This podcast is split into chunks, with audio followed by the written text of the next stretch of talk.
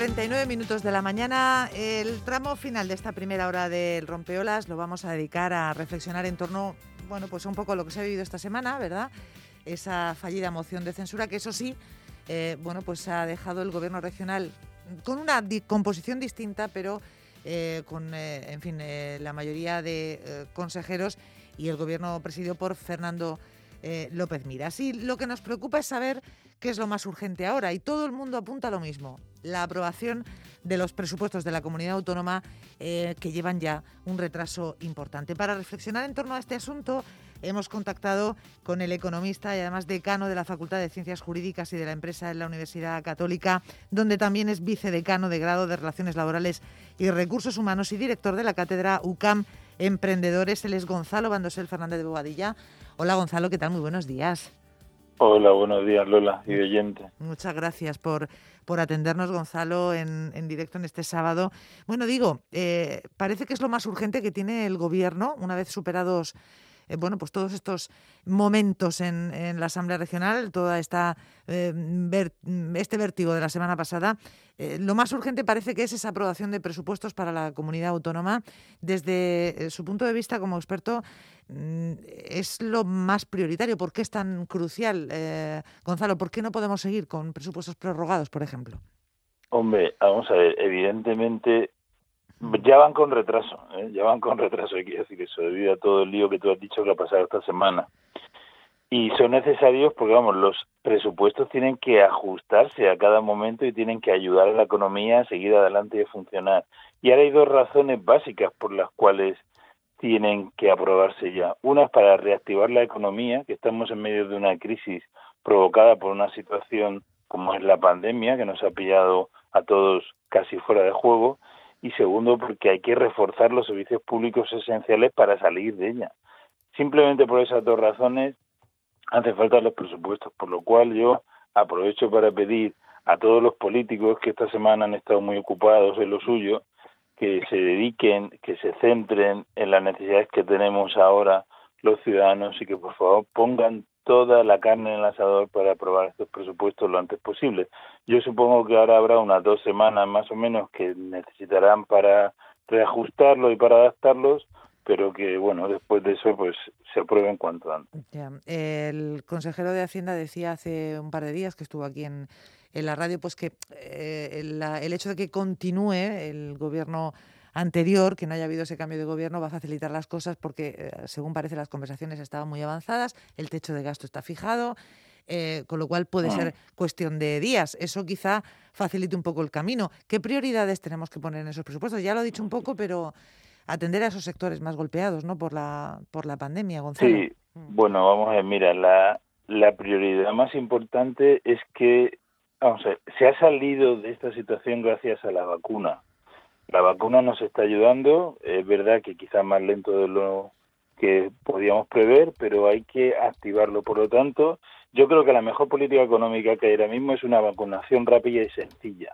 Por lo tanto, el presupuesto tiene que incluir medidas que prioricen ese refuerzo sanitario. Luego hay que adaptar también el sistema educativo al entorno digital, que el COVID nos ha empujado a ello, pero lo hemos hecho un poco a la fuerza. Hay que tenemos que adaptar todo el sistema educativo, tanto desde primaria hasta las universidades, para que realmente esa adaptación sea la más adecuada posible. Y luego, sobre todo, hay que reactivar eh, la economía.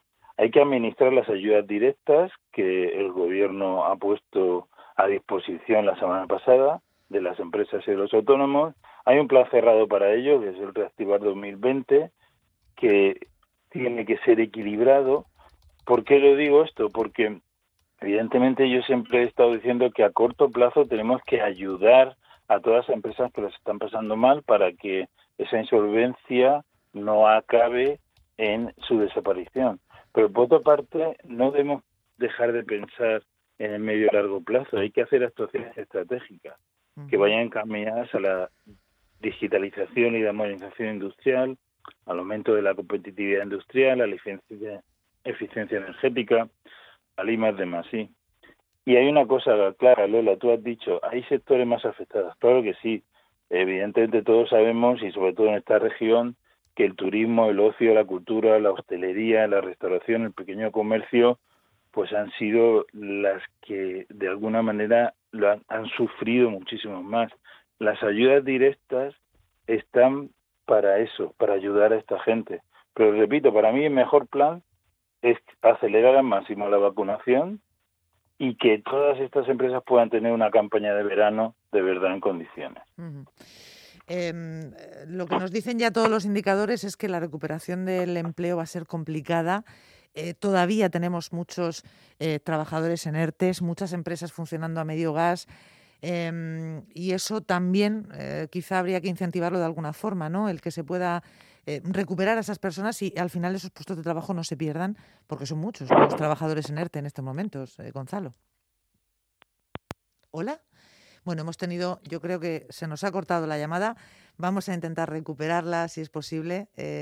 Apenas nos quedan eh, cuatro minutos, pero por ejemplo, sepan ustedes que la Cámara de Comercio de España eh, calcula ya que la economía en 2021 y 2022 no va a crecer lo suficiente como para compensar la pérdida de empleo provocada por la COVID-19. se espera que en toda España se puedan crear en torno a 1.034.000 puestos de trabajo, pero serían, como decimos, insuficientes para recuperar el 1.375.000 empleos perdidos en el año 2020. Eh, la inversión sí va a crecer, según la Cámara de Comercio de España, pero ya digo, va a ser difícil recuperar todo ese empleo. Estábamos diciendo, Gonzalo, ya, ya le tenemos de vuelta de nuevo, eh, que es crucial que esos trabajadores que están en ERTE puedan volver a sus puestos de trabajo. Claro que sí, es crucial. Por eso te estaba diciendo que esos 900.000, la mitad, 450.000 son de la hostelería. También es importante decir que de cada 10 puestos perdidos, 7 han sido de la hostelería. O sea, la hostelería realmente ha sido la más la que más ha sufrido. Y por eso es muy importante, Lola, que las ayudas directas que el gobierno la semana pasada ya decidió poner en marcha esos 7.000 millones, pues sean bien administrados. Y una parte de ello está en manos de las comunidades autónomas y de los municipios. Por lo tanto, hay que ponerse en ello, por eso es tan importante que el presupuesto salga adelante y hay que empujar para que todas esas personas puedan incorporarse y para que la economía pueda volver a funcionar. ¿no? sabemos qué cantidad de dinero todavía vendrá a la región de Murcia. Confiemos en que se haga un reparto equitativo, ¿no, eh, Gonzalo? Hombre, yo creo que sí. La verdad es que yo espero que sea un reparto equitativo y sobre todo para que las ayudas puedan funcionar tienen que ser rápidas y tienen que ser justas.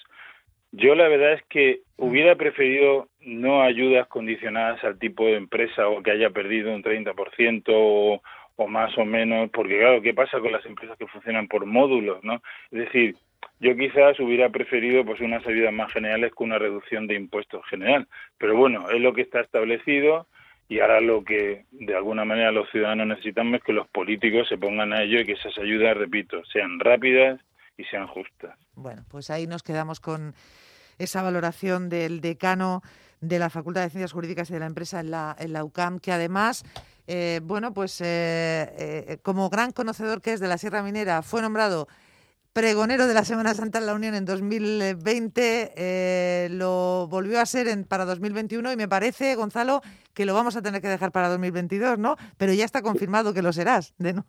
Sí, sí, la semana pasada me llamó el hermano mayor y la verdad es que fue una alegría. Pues mira, eh, pregonero 2020, 2021, 2022. Yo creo que la pandemia también nos ha traído estas cosas que son especiales y que posiblemente no, no vuelvan a repetirse. ¿no? Pero a mí es un honor, es un honor serlo, sabes que adoro la Unión, que, está, que es tu pueblo también, y, y, para mí es una ciudad maravillosa que me lo ha dado casi todo. Léanse ustedes Una ciudad inventada, que es una, una maravilla, de verdad, de Gonzalo Bandosel. Eh, bueno, pues eh, muchísimas gracias, Gonzalo. Em, y en fin, estaremos, mm, seguiremos muy pendientes a ver cómo se van aprobando esos presupuestos tan necesarios para nuestra tierra en estos, en estos momentos. Muchas gracias, Gonzalo.